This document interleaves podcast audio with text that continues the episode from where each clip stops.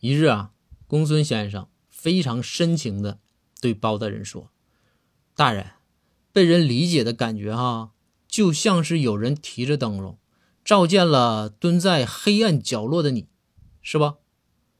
包大人听完呐，语重心长的对公孙先生说：“公孙，你说的对，但有的时候，就像现在啊，我就不想被你理解，知道不？”